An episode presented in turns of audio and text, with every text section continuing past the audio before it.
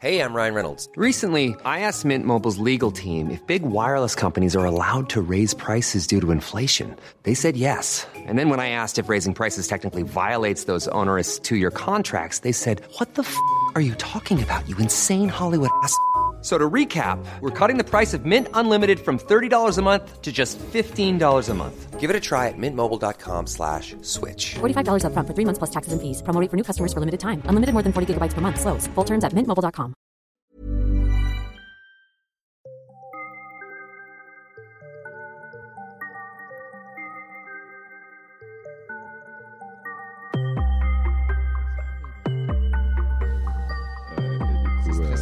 obligé. Est-ce que tu as trouvé une manière de d'occuper ce, ce vide? Ah Non. non, j'ai compris que vraiment, je, sans hobby, ça, j'étais dans la merde. J'ai pas de hobby, j'ai pas de, de passion, j'ai pas un truc genre euh, les dinosaures où j'ai été chercher. Ça peut être des jeux mecs comme vidéo. Patrick hein.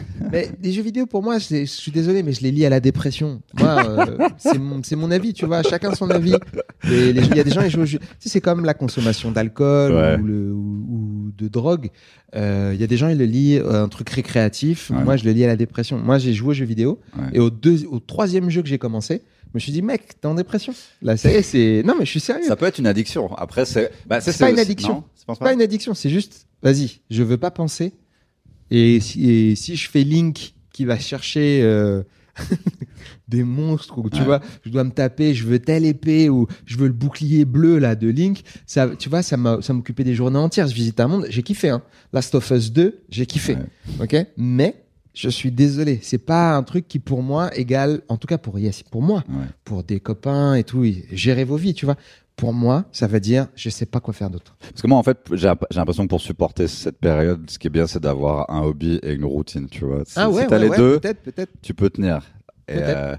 Sais, juste l'idée de. Des fois, je me force à me. Je me lève et je me lave pour rien, en fait. Tu sais, je prends, je prends une douche. Je gâche de l'eau, en fait, parce que je suis propre pour euh, genre, regarder Netflix, tu vois. genre. tu sais, des fois, je mets mes chaussures chez moi et je sors pas. Mais juste pour me dire, eh, là, on est en mode actif, chaussures, Ouais. pantalon. Et, euh, parce que si je suis en survêt psychologiquement, je, je suis une patate, en fait. Ouais, tu je vois. comprends. Et j'arrive à me mentir à moi-même, à me dire, vas-y, on, on, on est en mode actif. Ouais, ouais. je m'assois à un autre endroit de mon appart, genre, ça, on est au bureau. tu sais, genre, pour créer des cases dans ma tête. de, voilà, ça, Ouais, c'est le moment de la journée. Très bien. Et, Je fais pareil ah, aussi. Sinon, je deviens ouf. hein. Là, il y a- Non, moi je fais pareil. Par contre, ouais, j'ai des moments au bureau où Ouais. j'écris et tout ça. Euh, moi, les, les jeux vidéo, ça a été premier confinement, début. Euh, et puis, après euh, l'été, j'ai rejoué aussi.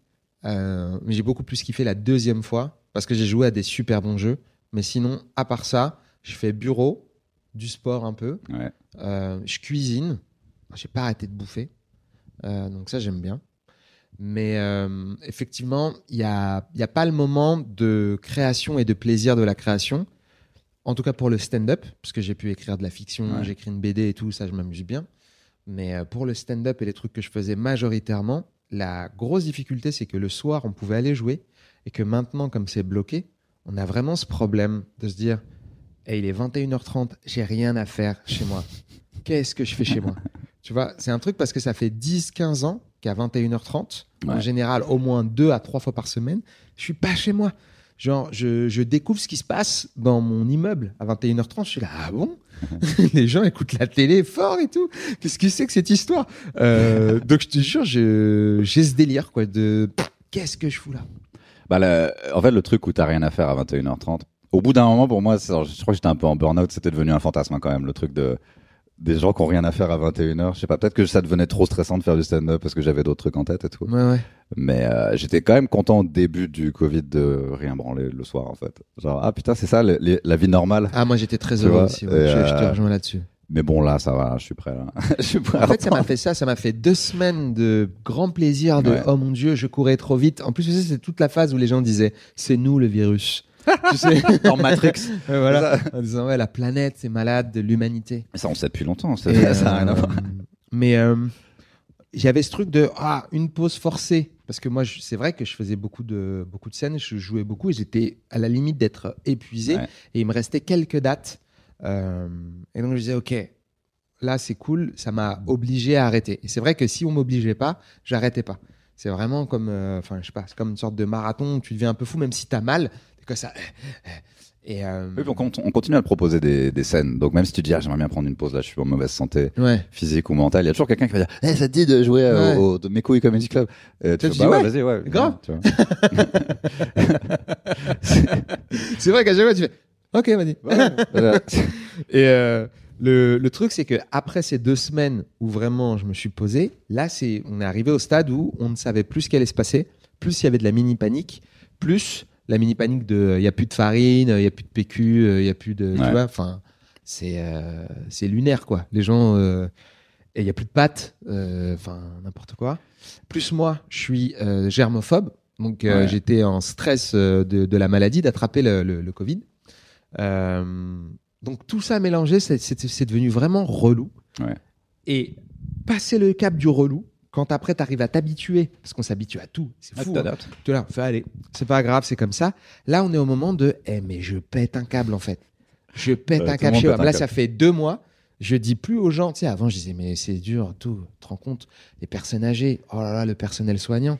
Franchement, pour de vrai, hein, mal au cœur et tout, pour de vrai. Ouais. Et là, j'ai fait ça pendant neuf mois.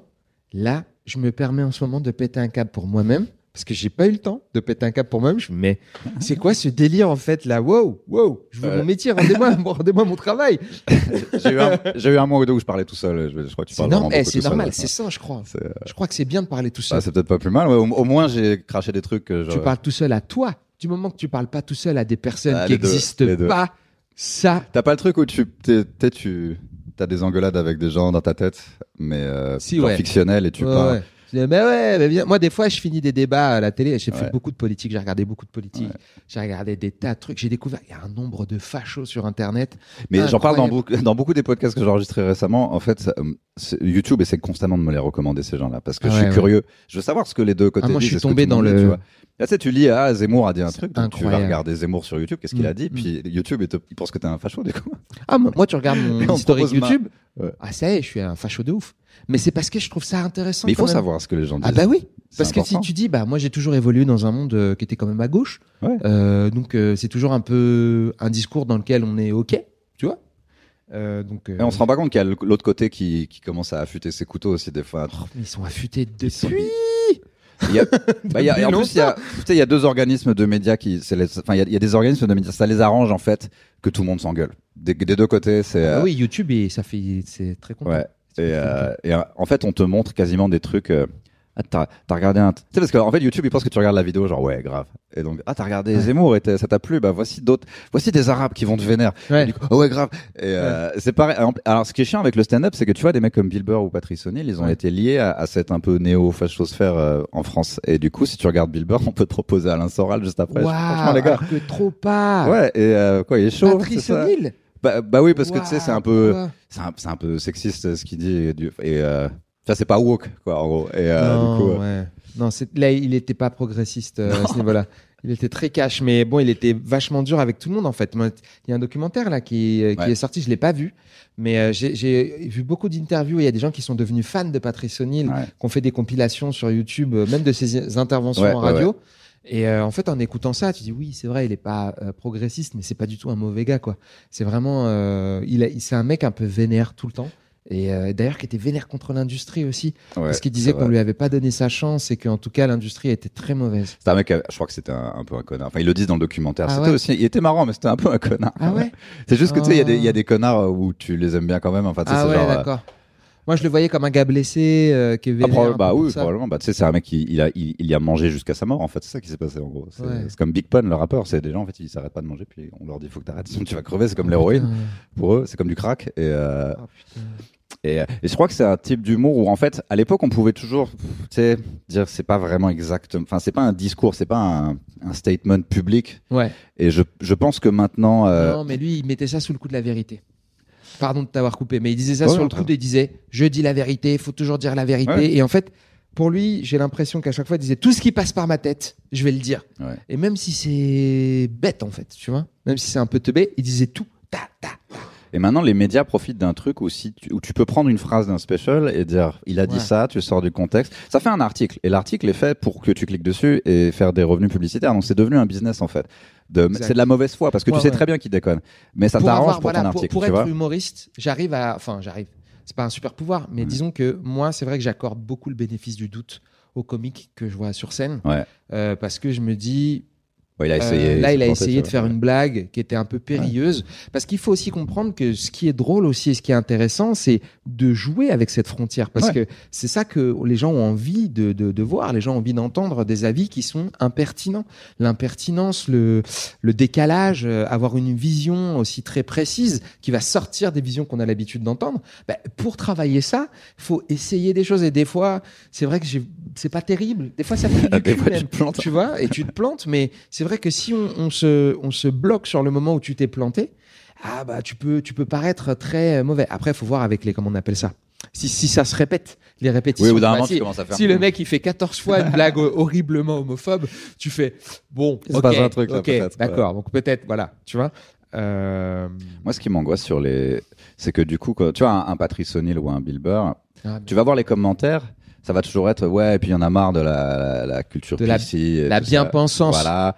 Et ok, soit c'est vrai que ces mecs sont drôles et que euh, on devrait pouvoir les interpréter correctement sans tout prendre mal d'un coup, tu vois. Mais très vite, ça va vers ouais, il y en a marre de la pisciculture, et, ouais, il y en a marre des SDW, puis il y en a marre du progressif. Très vite, ça devient valeurs actuelles en fait, tu vois. c'est quoi le juste milieu? Parce que moi, j'ai envie de pouvoir déconner, mais j'ai pas envie de dire non plus. Oh là là, on peut plus rien dire parce que euh, t'es obligé de réfléchir un peu plus au lieu de dire. euh, tu Non, vois. je suis d'accord. En fait, euh, il y, y a vraiment une difficulté en ce moment, c'est que j'ai les deux pareils que toi, en fait. C'est-à-dire qu'il y a un moment où je me dis, eh, franchement, ça devient relou parce que on réfléchit trop. Moi, je réfléchis trop quand j'écris. Je me prends trop la tête et au bout d'un moment, eh, il faut. faut Alors quand je dis de- les femmes, je veux pas dire les femmes qui. Enfin, tu sais, t'essayes de toujours. euh, non, mais jouer il comme faut, si t'avais il faut un- essayer de, de respecter un maximum de monde, essayer de pas Bien sûr, agresser, mais aussi évidemment. il faut essayer de pouvoir euh, s'exprimer, on va dire, de façon directe, fluide et Ouais. aussi un peu grotesque, parce que c'est c'est le principe de la scène. Tu peux pas être ultra, euh, comment dirais-je, méga méga fin. T'es obligé d'être un peu avec des gros traits, sinon c'est plus drôle. Euh, donc euh, c'est quand même des mécanismes et des archétypes. l'humour. Donc euh, en tout cas c'est mon avis. Pour- en- ou alors j'ai pas le niveau, tu vois, j'ai pas encore le niveau suffisant pour Ouais. être tellement bon que j'y arriverai. Mais il y a aussi l'autre côté où les gens disent ouais on peut plus rien dire. Mais c'est pas vrai. Tu peux dire ce que tu veux. C'est juste qu'il y a des gens qui vont venir et qui vont t'embrouiller. C'est tout. Après faut leur répondre si tu as envie de répondre. Mais euh, je pense que tu peux dire exactement ce que tu veux. C'est même la période je trouve où on peut dire le plus de choses possible parce que tu as Instagram, tu as Twitter, tu as Facebook, tu as TikTok. Ouais. Tu peux faire des podcasts. Tu dis exactement ce que tu veux. Moi quand j'ai commencé le Comedy Club, on avait la télé. Et en fait, il y avait un mec, euh, il y avait le directeur artistique du Comedy Club qui euh, checkait ton texte, qui le découpait, qui le remontait, Ouais. qui te disait non, tu fais pas ça, tu fais autre chose. Je Donc sais. je peux te dire que vraiment, c'était pas du tout la même limonade.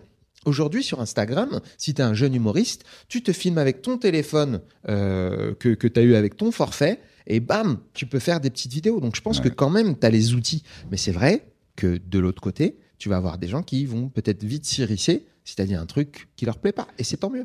Mais alors justement, toi, t'es allé jouer euh, dans. J'allais dire tous les pays. Je pense que t'en as. Non, Je j'en ai fait reste 18, j'ai compté. 18. Euh, 15 en anglais, 18 en français. J'ai vu ton documentaire. T'es allé en Russie. Ouais, Et je me disais, euh, le mec avait l'air de dire qu'il peut plus ou moins dire ce qu'il veut et que. absolument. Moi, je et le crois. et je le crois pas. Eh ben moi je le crois. Je le crois. En fait, Ouais. clairement, ce qu'il a, ce qu'il disait, et, euh, et tu peux totalement ne pas le croire. C'est mon avis. Mais non, mais franchement. je suis jamais allé en. Russie, donc je sais. Mais, mais pff, pas une raison pour croire un gars. Euh, moi, je le crois. Je vais te dire pourquoi. Parce que euh, déjà, Igor, c'est pas un mytho. Parce qu'en général, moi, je l'ai fréquenté un peu, Ouais. et c'est pas un mytho. Il est assez cash en fait sur Ouais. les choses, mais il a un esprit très euh, très britannique dans sa façon de s'exprimer. Il est pas direct. Tu vois Donc, il parlait avec Dylan Moran, qui est un autre comique. Ouais. Et tous les deux, se, quand, parce que c'était un peu son mentor, Dylan Moran. Il est venu en Russie et tout ça. Et voilà. Et, euh, et il disait qu'il s'accordait sur beaucoup de choses euh, vis-à-vis de, de la liberté d'expression. Notamment le fait que dans les clubs, dans les petits endroits, tu n'auras pas de censure. Parce qu'il n'y a personne qui va venir, par exemple, au Barbès. Imagine l'équivalent du Barbès Comedy Club en Russie, à Moscou. Il n'y a, y a Oui, pas un agent du FSB qui va venir en disant c'est quoi cette blague? Tu vois? Mais ce qui précisait dans le documentaire, c'est qu'à la télévision, tu peux avoir des pressions qui sont des pressions même financières de la part des sponsors Ouais. qui vont dire Et, c'est- et les sponsors ne disent rien. C'est juste Oui, les oui, mecs qui sont payés par les sponsors qui vont dire mec, je préfère que tu abordes pas ça. Bon, c'est comme Canal Plus alors du coup. C'est exactement pareil. Mais c'est exact. C'est ça qu'il C'est disait. pareil, ouais. Et il disait du coup tu peux l'avoir aux USA. Et il citait des exemples aux Ouais. États-Unis euh, parce que j'ai pas tout mis dans le- dans, dans l'interview, mais aux États-Unis euh, et en Australie, dans les, les- les- non en Australie pardon. Il a été en Australie, il a été au festival de Ouais. Melbourne et il a expliqué qu'il avait entendu à la radio un autre gars parler de ce problème-là alors qu'il était australien. Et il disait, moi on m'a dit, ouais tu, tu devrais pas faire cette blague-là euh, sur tel politique ou tel gars parce que ça craint par rapport au sponsoring ou machin. Si moi, euh, tu, tu passes à France Inter par exemple et tu dis un truc ultra hardcore euh, sur n'importe quel sujet français, par exemple t'arrives, tu parles de l'islam qui est pas vraiment le sujet euh, tranquille, tu vois, le sujet calmos. T'arrives, tu parles de l'islam euh, slash la fachosphère. Tu commences là-dessus, tu dis des noms, tu commences à, à dire des dates précises, tu dis des noms de famille, mais Tu vois en, tout le monde en en face, en face, les gens ils vont être comme, tu vois, vont- parce que parce que ça veut dire que tu déclenches quelque chose de problématique. Je comprends. Évidemment, la Russie, c'est pas cool comme euh, ambiance démocratique. Évidemment, euh, le peuple est en galère, mais je suis convaincu que dans les clubs, il peut dire ce qu'il veut. Je suis allé jouer en Corée moi. T'es déjà allé euh, Non. Et en fait, c'était Je intéressant. suis jaloux parce que... que... la Corée du Sud, précise. hein. Ouais, ouais, bah, oui, oui, oui. oui, tu crois que je suis allé, tu crois que je suis allé faire du stand-up en Corée du je sais pas moi, mec. avec Jong-un dans respect, la respect. Alors là, franchement, là, tu peux pas dire ce que tu veux. avec des fusils braqués sur moi. Ouais, je sais pas si vous vraiment avez remarqué. non. Une trappe avec des crocodiles. Euh, en Corée du Sud, en gros, à la base, on déjà on m'a appelé. C'était pour jouer en anglais là-bas. Ils parlent pas très bien anglais, mais c'était genre un délire qu'ils voulaient se faire. euh, Donc on m'a plus ou moins appelé en disant ça te dit de prendre un gros four. ça te dit d'aller prendre un four en Corée du Sud. On paye tout. Je fais vas-y on y va, tu vois. Et en fait à la base on m'a dit euh, ne parle pas de sexe, mais parle autant de politique que tu veux. À la base on m'avait dit ça. Tu vois. ok, ok. Et quand j'ai donc j'ai et sur scène, ce que j'ai constaté, c'est que c'était exactement l'inverse en fait. C'est que dès que tu parlais de cul, bah, tu sais, c'est un peu comme des gamins, genre, tu vois. Euh, et par contre, euh, j'ai dit le mot Kim Jong-un une fois sur scène. Oh merde. Ouais. Et, et tu vois, par rapport à ce que tu me disais sur la Russie, après j'ai parlé à un gars, il m'a dit non, non, non, mais ça se trouve, tu rigoles dans la salle et il y a un Coréen du Nord qui est infiltré en Corée du Sud qui va peut-être euh, savoir que t'es là et ensuite, genre une semaine après, tu te fais descendre en bas de chez toi. Genre, c'est sérieux quoi. Nous, on rigole parce que c'est loin et c'est le petit gros. Non, non, euh, et en fait, eux, c'est leurs voisins du dessus, psychopathes, tu vois. Ouais, ouais. Et, euh, et en fait, ça les, ça les, ils ont même pas envie de plaisanter. Je me souviens, il y avait une vieille dame qui, me- qui en premier rang qui, qui était là, genre, non, non, non, non, non, on parle pas de ça. Ça m'est arrivé aussi euh, un truc qui est presque, qui est pas aussi, aussi grave parce que là, là c'est actif, c'est en ce moment. Euh, la Russie, en vrai, je sais pas, mais sache que moi, je, je me suis senti beaucoup mieux accueilli en Russie Ouais. qu'aux États-Unis, par exemple. C'est vrai? C'est-à-dire que même à la frontière. C'est-à-dire, je suis à la frontière en Russie, ils ont, ils sont russes, donc ils ont des attitudes de russes. C'est étrange de dire ça, On mais mode bat les couilles un peu. chaque peuple, non, Ouais. ils sont assez, euh, ils sont pas démonstratifs, je trouve. Tu sais, ils sont pas, hey, tu vois, Oui, quand, oui. quand t'arrives euh, au Québec, hey, comment vas-tu? As-tu de la drogue sur toi? ils sont, ils sont, tu Comptes-tu tuer un éminent personnage public? Non? Tu, tu, tu attentais à la vie de- du président?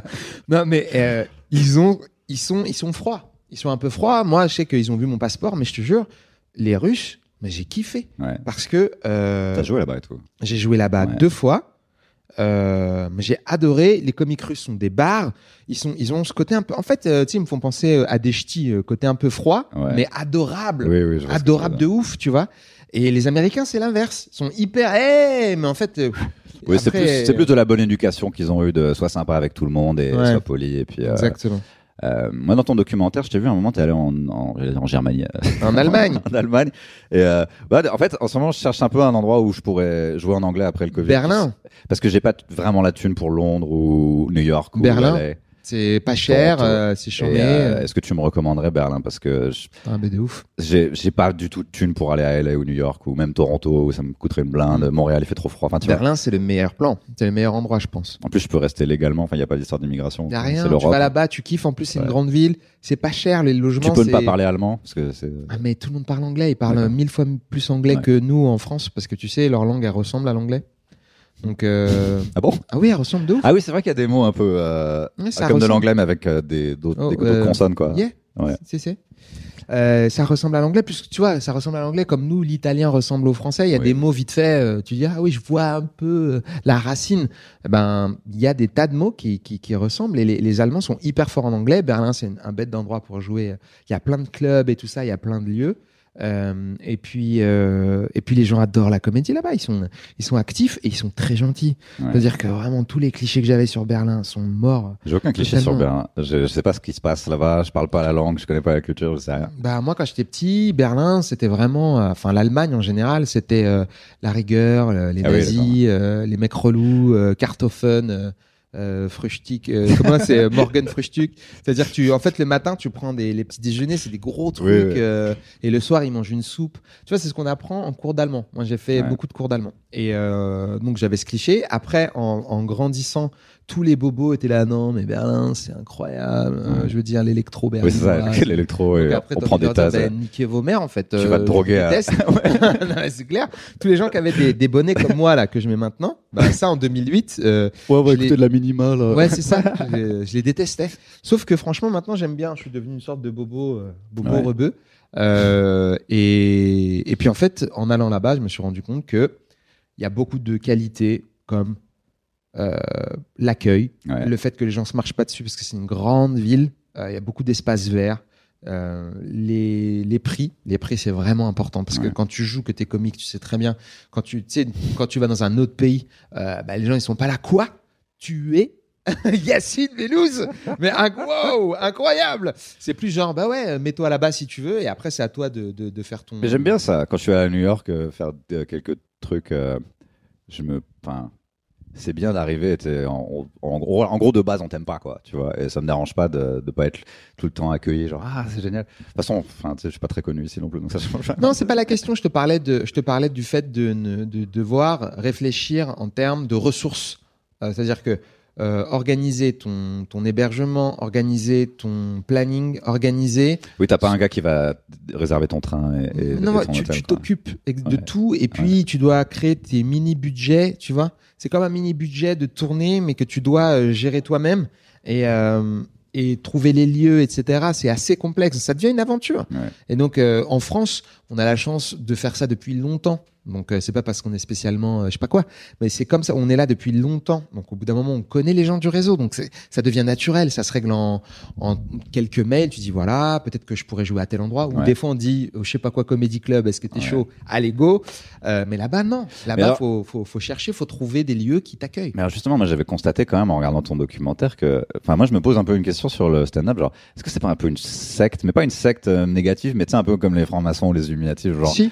Et euh, parce que moi j'ai un peu observé l'inverse de ce que tu dis de quand je me suis retrouvé genre à Montréal ou, ou à chaque fois que j'étais dans une autre ville, très vite via soit internet soit juste être dehors, euh, je connecte avec d'autres comiques et ils Ah me ouais. filent des plans et euh, Si, si, ouais. et ils me trouvent de la drogue et euh, tu vois. ça non, moi je je Euh, bédave pas, mais ouais certainement. Non, J'aurais bah, tu pu- vois l'idée de euh, très vite, je me sens.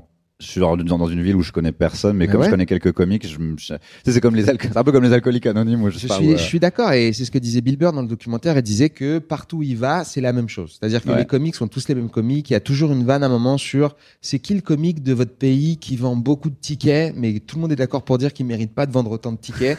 Et, euh, et en fait, il dit ça, il l'a eu en Inde, ouais. tu vois. Et dis donc en gros, Ah ouais, il y a toujours, euh, il y a toujours ça. Et, euh, et en fait, les comics sont assez semblables. Moi, c'est ce que j'ai remarqué. Effectivement, je suis tout à fait d'accord. Mais aussi parce qu'il y a une hégémonie américaine sur la comédie. Donc, ça veut dire qu'il y a un style, un, un genre de comédie Ouais. euh, américain et une attitude. Et les comiques ont souvent la même attitude. C'est-à-dire que c'est des gens qui viennent, qui jouent, qui font un autre show après. Donc, tu as l'impression qu'ils peuvent se barrer à n'importe quel moment, qu'ils peuvent se lever et partir.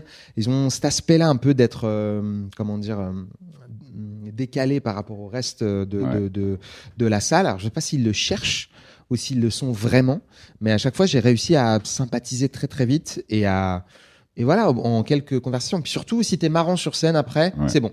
C'est-à-dire que euh, c'est ça Ouais, qui est super dans le stand-up, c'est très très juste. Euh, quand on parle de stand-up en France, on parle souvent de genre l'an zéro, c'est genre 2007. C'est-à-dire souvent on parle. Ah ouais. Souvent, on dit que c'est- l'an zéro, c'est 2007. Non, mais tu vois, souvent on dit que c'est vraiment euh, Jamel Comedy Club première saison où ça a vraiment. Moi, je euh, pense. hein. Et donc, bah du coup, toi, t'étais là. Ouais. Et est-ce que Parce que du coup, si t'étais là à l'an zéro, c'est un peu le Big Bang. Ouais. Qu'est-ce qu'il y avait? Est-ce que tu te souviens ce qu'il y avait avant? Est-ce que t'étais déjà là avant 2007 en Eh gros ben, c'est pour ça que je dis ça. Alors, euh, je peux dire ça vraiment sans transpirer. C'est-à-dire que, en fait, la différence avec le, le avant le Big Bang et après le Big Bang, Ouais. c'est pas le, les comiques parce qu'ils étaient déjà là. Il y avait plein de mecs super forts. Il y avait Mustapha El Atrassi. Ouais. À 16 ans, il avait déjà son spectacle. Il était incroyable, tu vois. Euh, donc les mecs forts, ils étaient, ils étaient déjà là et puis ils bossaient, ils travaillaient dans l'ombre et tout ça, où ils travaillaient en quelque sorte. Quand je dis non, c'est dans, dans des plus petites salles, tu vois. Mais il y a eu un énorme coup de projecteur à la télé. Ouais. Et en fait, le fait que les gens voient du stand-up à la télé, et en plus, il y avait des Noirs, des Arabes euh, à la télé, et ils avaient le droit de parler, les gens se sont dit quoi? On, peut, on peut parler, on a le droit et tout. Euh, on n'est pas obligé de, de se taire chez nous. Et en fait, ça, le, le vrai moment de folie, c'est que en 2007, Ouais. après le, la, la, la première émission, c'était 2006. Mais en Ah oui, 2007 et la deuxième moitié de 2006, les gens nous arrêtaient dans la rue, pas pour nous dire qu'on était talentueux, ils nous arrêtaient dans la rue pour nous dire comment on fait pour faire ce que tu fais. Ouais, ouais, ouais. On va dire- Et c'est ok. Et c'est pour ça que je dis qu'il y a vraiment eu une explosion. C'est que pour de vrai, les gens faisaient excuse-moi. Ils disaient pas, eh bien joué le sketch. Ils disaient, euh, faut faire quoi en fait? Tu vois? Et mais vraiment en mode, gars, t'es un ouf ou quoi? Tu me dis et je vais le faire. Et donc il y a eu une, une sorte d'engouement. Euh, comme Hachi- c'est comme si c'était HIP à choper Ouais. pour le Oui, stand-up, tu vois. Il y a des mecs qui dansent à la télé, les gens font Waouh, c'est trop bien, j'aime bien ce truc. Ils s'en foutent des, de leurs pas. Ils disent Je veux, je veux faire pareil. Mais C'était quoi votre version de Porte de la Chapelle avant alors du coup? C'était euh, il y a en fait Euh, avant 2006. Ouais, bah, il y avait barre de rire. Euh, c'est la même chose que ce qu'on fait maintenant dans C'est les. vraiment, c'est la même chose, mais avec beaucoup plus de difficultés Ouais. à, à réunir des gens, à Ouais. leur expliquer c'est quoi le stand-up et euh, aussi dans le, les thèmes, ils étaient pas, je sais pas comment le dire euh, sans être euh, cassant, mais les thèmes c'était souvent les mêmes thèmes quoi. Ouais. Donc euh, aujourd'hui on a beaucoup plus de diversité et on a beaucoup plus de différences dans les comédiens sur scène. Les gens sont très entre Paul Mirabel et Ahmed Sparrow Ouais. ils parlent pas la même manière, ils utilisent pas le même langage, ils parlent pas des mêmes thèmes, et pourtant c'est des, c'est des copains, tu vois. Euh, et, et ils peuvent se suivre, et ça ne crée aucun problème entre euh, euh, Marina Rollman et Amel Chabi. Ouais. Peut-être que ça va pas être le, le- le- les mêmes thèmes abordés aussi, peut-être pas le même delivery, pas de la même manière, aucun problème. Nous, on avait une sorte d'homogénéité quand même. Je parle avant même le Comedy Club. hein. Ouais. Justement, le Comedy Club a fait que justement chacun s'était amélioré. Mais moi, je me souviens au tout début, euh, quand j'arrivais sur scène avec des blagues absurdes. Ouais. Alors j'étais peut-être aussi très mauvais. hein. Non, mais c'est certainement le cas d'ailleurs. Mais euh, quand j'arrivais avec des blagues un peu surréalistes et tout, les gens me disaient, ben nique ta mère en fait, ça nous intéresse vraiment pas. On aimerait que tu que tu te taises. Si tu pouvais ne, ne plus parler. Et, euh, Ça a duré combien de temps ça? Ça a duré, je pense, ça a duré. ça, a- moi, je pense que ça a duré. Pour de vrai, ça a bien duré 5 ans. Ouais. Mais je l'ai masqué en sélectionnant petit à petit les blagues qui passaient. Entre, tiens, c'est ces blagues-là, elles passent. Ouais. Je me sens pas mal à l'aise de dire ces blagues-là, mais euh, c'est pas mes préférées. Mais elles passent, tu vois. Et, euh, et au fur et, et à partir de 2011-2012, là, j'ai pu aller beaucoup plus loin. Et, euh, et c'est aussi avec la rencontre avec Eddie Izzard qui m'a dit c'est bien ce que tu fais. Oui, voilà. Donc ça, ça. En fait, t'es resté en France, France pendant assez longtemps. Ouais. Avant de commencer. À... C'est avec lui que t'as commencé à voyager un peu à travers le monde. Euh, en fait, moi, j'ai Well, commencé à jouer en anglais. Ouais, j'ai commencé à jouer en anglais avec euh, Sébastien Marx en Ouais. 2009. Donc, j'ai fait souvent les New York Comedy Night. Ouais. Et après, avec Eddie, euh, ben, j'ai joué dans d'autres pays. Euh, c'est c'est surtout grâce à cette rencontre, en fait. hein, vraiment. hein. Quand je parle des 15 pays dans lesquels j'ai joué en anglais, j'ai Ouais. fait 18 en français anglais et 15 en anglais seulement. Ben, si j'avais pas rencontré Eddie, je pense que j'aurais pas fait ces 15 pays. hein. C'est clairement ça. Euh, et le, le, le fait d'avoir euh, joué dans tous ces pays-là, ben, ça m'a ouvert sur mon stand-up euh, en français. Ouais. Euh, parce que ça m'a aidé. Enfin, je sais pas si toi ça t'a aidé aussi de jouer Ah à bah, ça m'a sauvé ma vie parce que en gros j'écrivais de la merde en français et les- c'était en fait c'était plus drôle en anglais mais j'osais moins le dire en français parce qu'il y a y a quand c'est ta deuxième langue t'as pas la- t'as une sorte de distance émotionnelle qui fait que t'as moins peur de dire les choses. Et en plus il y a probablement moins de gens que tu connais dans la salle parce que tout le monde s'en fout. Donc tu peux tu te sens plus libre. Et après ces blagues là marchaient mieux que mes blagues en français. Je me suis dit, bon bah, on va les traduire pour les faire en français parce que c'est teubé. Euh, et, euh, et en plus maintenant en gros les deux se nourrissent. C'est à dire que je vais écrire un, un truc en anglais. Je fais ah, vas-y on le traduit. J'écris en français. Je fais ah bah j'ai trouvé un nouveau truc. Je peux le retraduire en anglais. Ça peut, ça peut se nourrir comme ça. Ouais. donc euh, ouais, ouais, ça m'a Ouais. Euh, Moi, j'ai- la même sensation. C'est un travail qui est assez difficile à certains égards Ouais. parce que euh, il y a beaucoup plus de vide en fait. Je me sens vraiment démuni Ouais. parce que si ça se passe mal, Ouais, j'ai pas. très peu de filets de, de, de, de récupération. Alors qu'en français, je peux vraiment faire de, de l'improvisation, je parle bien la langue. En, en anglais, euh, je suis dans la merde. Je me souviens vraiment de certains bides en anglais Ouais. qui étaient bien plus violents pour moi, en tout cas, que, euh, que des bides en français. Mais aussi, les succès en anglais sont bien plus kiffants parce que euh, il y a ce plaisir d'avoir touché des gens qui viennent d'un autre pays et d'avoir euh, brisé un peu les barrières de, de, de- des- frontières, Ouais. tu vois. Et, euh, et ouais, c'est kiffant. En tout cas, dans le- nous, l'équipe du Comedy Club, je trouve qu'il y avait une sorte de mouvance un peu urbaine. Il y avait un côté street Ouais. euh, qui a beaucoup moins maintenant, qui, qui s'est qui s'est euh, affiné avec le temps et les gens sont plus proches d'eux-mêmes. Ils se donnent pas une attitude, mais je trouve qu'il y avait une certaine attitude. Mais c'est c'est que mon opinion. Euh, à côté de ça, il y avait euh, d'autres gars, mais c'est dommage parce que il faudrait vraiment les retrouver ces, ces, ces gens-là. Euh, Il y avait quelques personnes Ouais. que j'ai pu croiser brièvement et que j'ai plus revues. Et vraiment, je, Mhm. je me souviens même plus de leur blaze. Hein. Ouais. Mais j'ai pu- je les ai croisés très rapido et puis hop, euh, ils ont dû arrêter ou ça leur plaisait moins Ouais. ou tu vois. Et il y a des gars comme Jal qui sont là depuis le début début sais. et qui n'a jamais lâché l'affaire, qui Ouais. n'a jamais changé de style et qui aujourd'hui a beaucoup de succès et j'en suis très heureux pour lui. Il y a beaucoup de gens qui euh, reprochent euh, des fois, tu sais, le côté accent de Jal qui revient très souvent Ouais. et j'entends chez les puristes de la comédie les accents, tu sais, c'est pas à la mode en ce moment les accents. Mhm. Euh, et ben moi Jal, moi j'aime beaucoup Jal parce que je sais que depuis le début, il a toujours fait le même style, il a bossé, il a travaillé.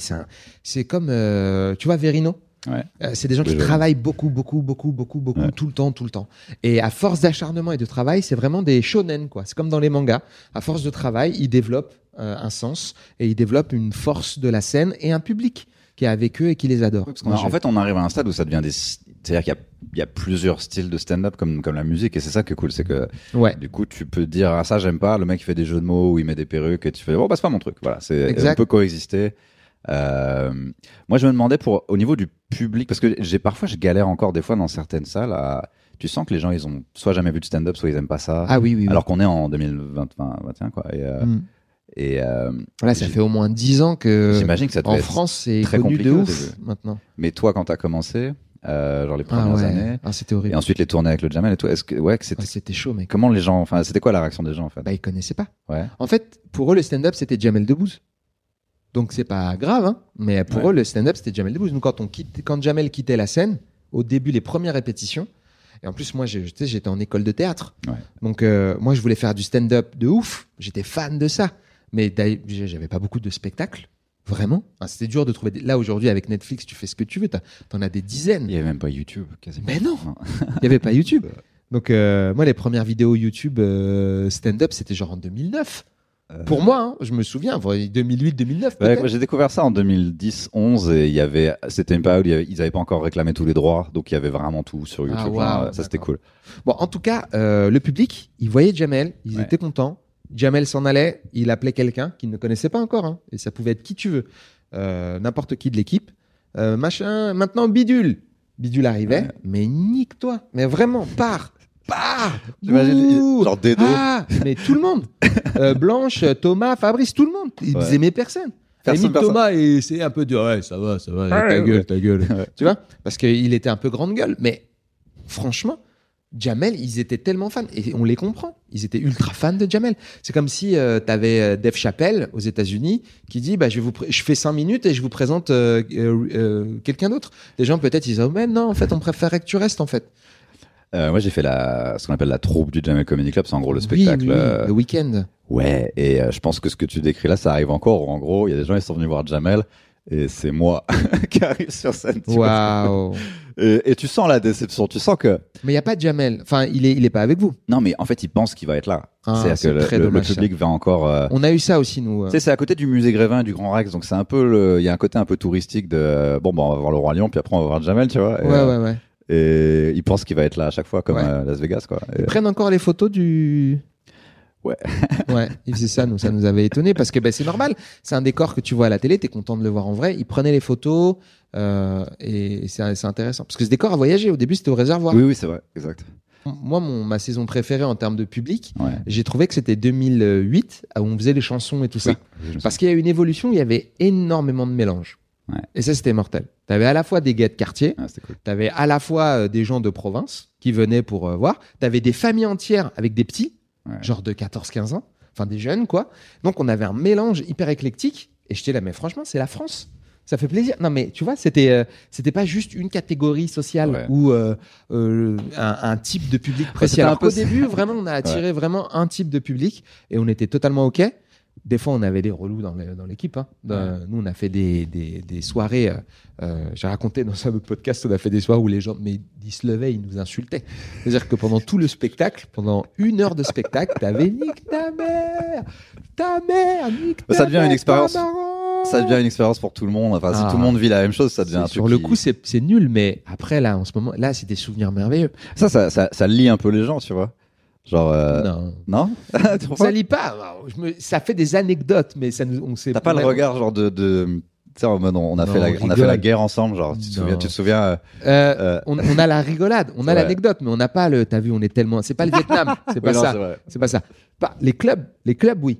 Les, les clubs où il y a quatre personnes et tu dois quand même jouer Ouais. et tu fais ton Oui. set comme un bonhomme. Parce que quand tu as tout un public qui t'insulte tout le long, alors que tu rien fait, là c'était vraiment une émeute. On savait pas pourquoi les gens criaient. Non, mais il n'y avait pas de raison. Le spectacle n'était pas mauvais. On l'avait joué plein de fois.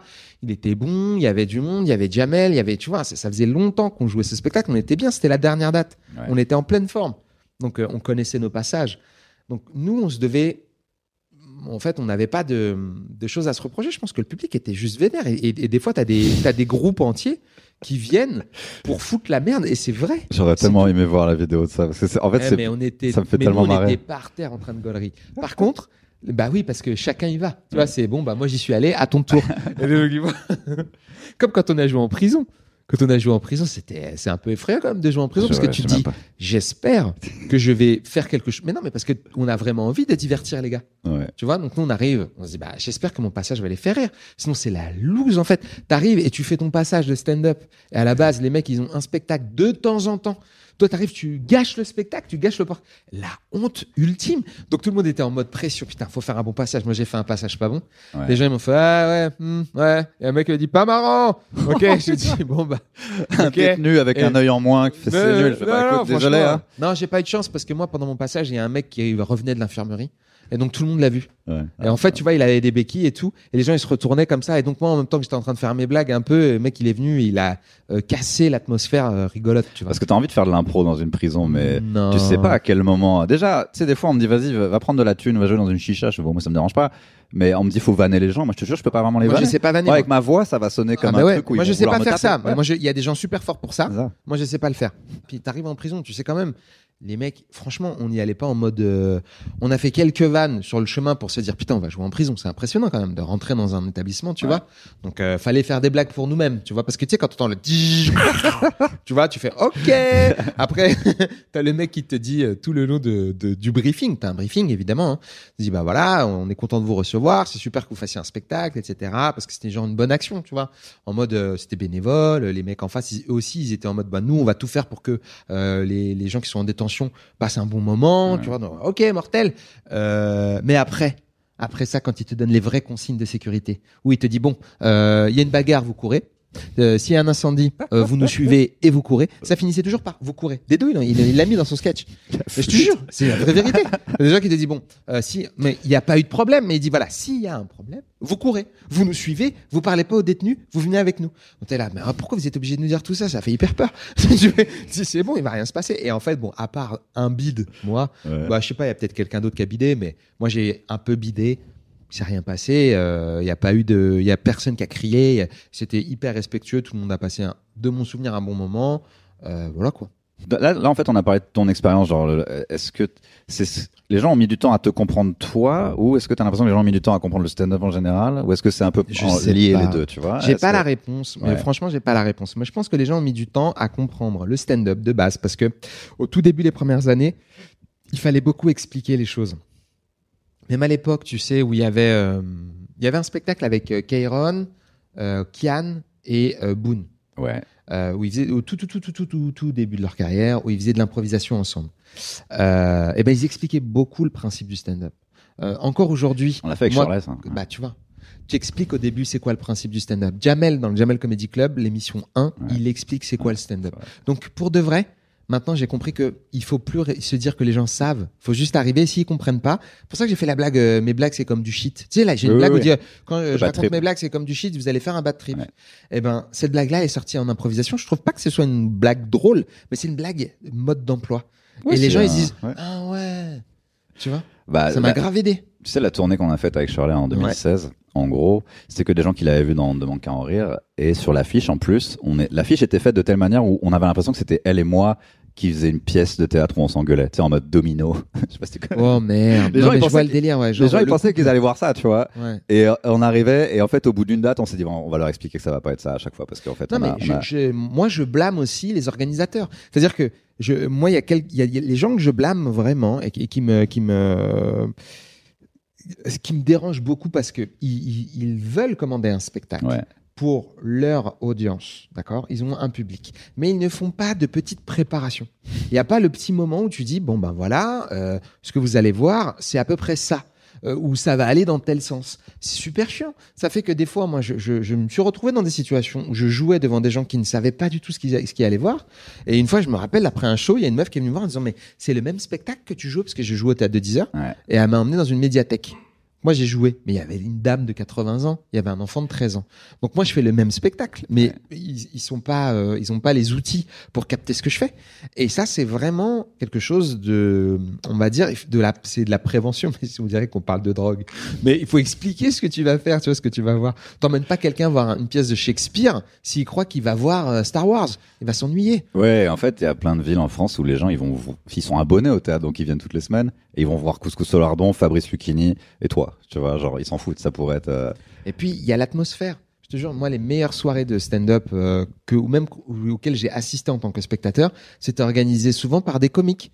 Donc, euh, je pense vrai. que, tu vois, parce qu'ils ils comprennent dans quel état d'esprit il faut mettre le public pour qu'il soit ouvert à recevoir euh, la parole d'un d'un mec Oui. sur scène Quand tu vas qui à Montréal, raconte sa vie, tu vois. à Montréal, ils- le présentateur explique à chaque fois, même, même si c'est au Canada, ils sont censés savoir, il leur dit, alors tu fermes ta gueule, mais si on te parle, si on te pose une question, tu réponds quand même. Exactement. Ou Tu sais, les trucs un peu clairs, Voilà, quoi. Exactement. Parce qu'on n'explique pas même forcément. Quand je fais première fois, ah, je suis obligé d'expliquer à chaque fois. Parce que sinon, les gens, ils, ils captent pas, ils sont pas forcément dans le mood. Et ça permet aussi de créer une atmosphère. Et il y y, a certains endroits où ils prennent pas la peine euh, de faire ça. Donc à ce moment-là, c'est à l'artiste de dire, OK, donc là, personne comprend ce que je suis en train de faire. Ça les énerve un peu. Parce que, en plus, ça énerve les gens. Et on Ouais, je les vénères, comprends sont avec vénères. empathie. Tu vois, tu dis, mais qu'est-ce qu'il fait? Ça m'énerve, tu vois. Je comprends qu'ils soient fâchés. Tu vois ce que je veux dire? Parce que pour eux, c'est genre, waouh, elle dure trop longtemps cette présentation.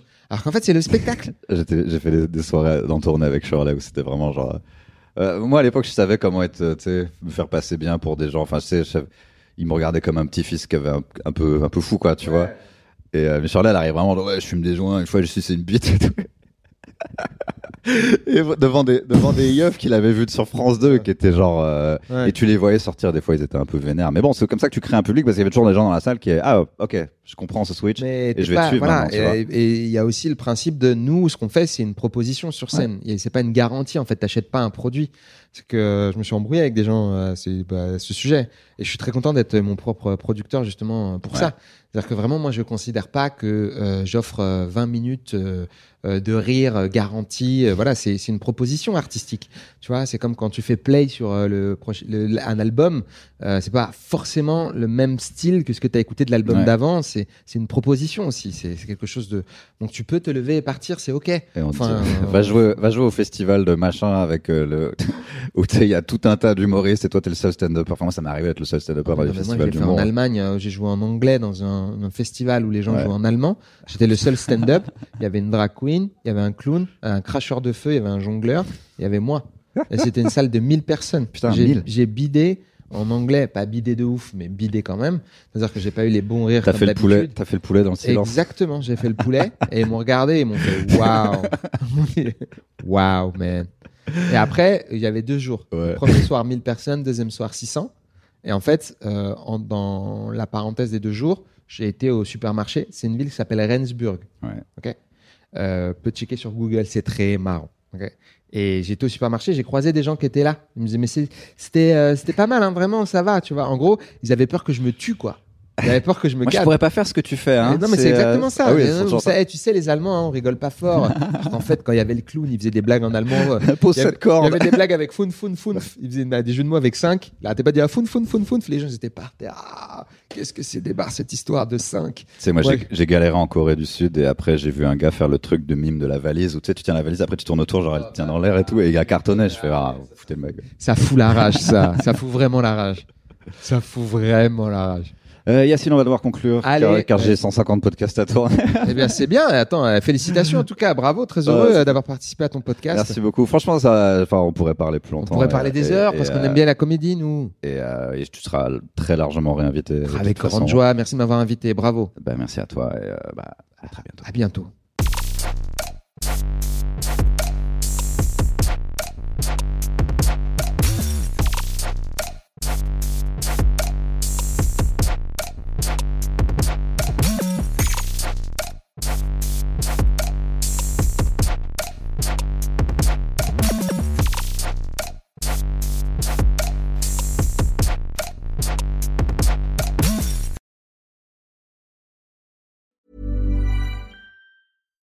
When you make decisions for your company, you look for the no brainers. And if you have a lot of mailing to do, stamps.com is the ultimate no brainer. It streamlines your processes to make your business more efficient, which makes you less busy. Mail checks, invoices, legal documents, and everything you need to keep your business running with stamps.com. Seamlessly connect with every major marketplace and shopping cart. Schedule package pickups and see your cheapest and fastest shipping options from different carriers. With rates up to 89% off USPS and UPS rates. And with the Stamps.com mobile app, you can take care of mailing and shipping wherever you are. Make the same no brainer decision as over 1 million other businesses with Stamps.com. Sign up with Code PROGRAM for a four week trial, plus free postage and a free digital scale. No long term commitments or contracts. That's Stamps.com. Code PROGRAM.